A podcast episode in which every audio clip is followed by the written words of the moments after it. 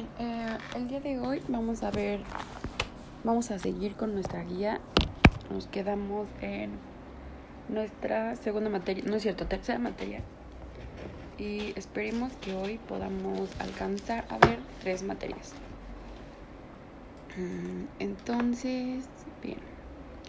Psicología legal abarca de la pregunta 60 a la pregunta 87. Vamos a ir de la mano para poder... Ay, un segundo. Bien. Para poder ir eh, al mismo tiempo que nuestra guía y para tomar en cuenta las preguntas tal cual vienen en nuestra guía. Entonces, mm, iniciamos con la pregunta 69, que es ¿qué es psicología legal? Psicología legal es la ciencia que estudia a la sociedad dentro de las leyes, su desarrollo y el cumplimiento de las mismas. Entonces, eh, vamos a asociar que psicología legal tiene que ver con eh, las leyes, el desarrollo de las mismas y el cumplimiento de estas. Y es una ciencia que va a estudiar a la sociedad dentro de lo que acabamos de mencionar.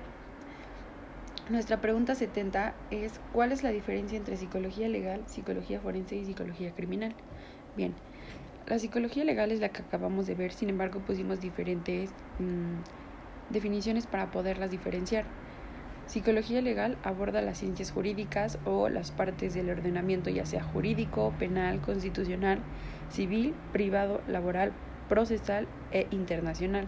Entonces, legal aborda las ciencias jurídicas y sus diferentes partes de ordenamiento, mientras que la forense aborda la conducta humana individual y colectiva y los procesos mentales que se requieren ser explicados por alguna de las dos partes en un juicio. Es decir, mientras la legal se, se encarga de las ciencias jurídicas, la forense aborda eh, los procesos mentales de la conducta humana, ya sea individual o colectiva, dentro de un juicio o en situación de un juicio. y por último, la criminal estudia el comportamiento y el proceso mental que determinan específicamente la conducta humana o la conducta criminal en este caso.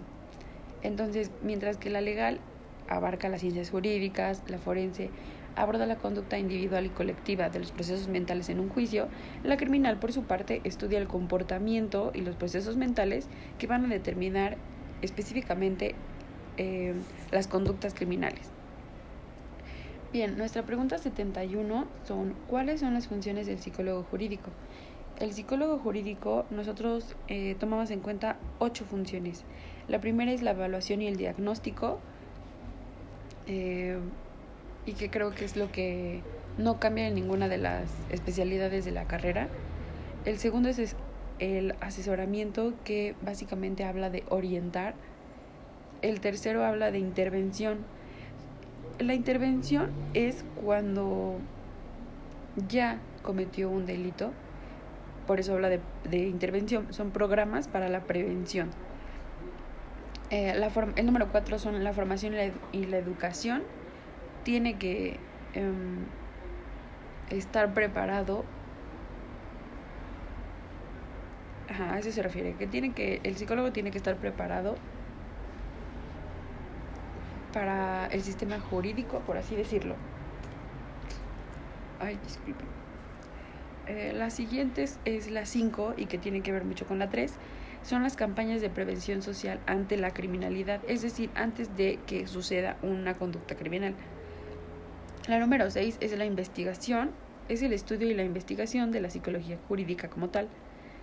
La 7 es vic, eh, victimología, la victimología habla acerca de investigar y contribuir a mejorar la situación de la víctima y también su interacción con el sistema legal.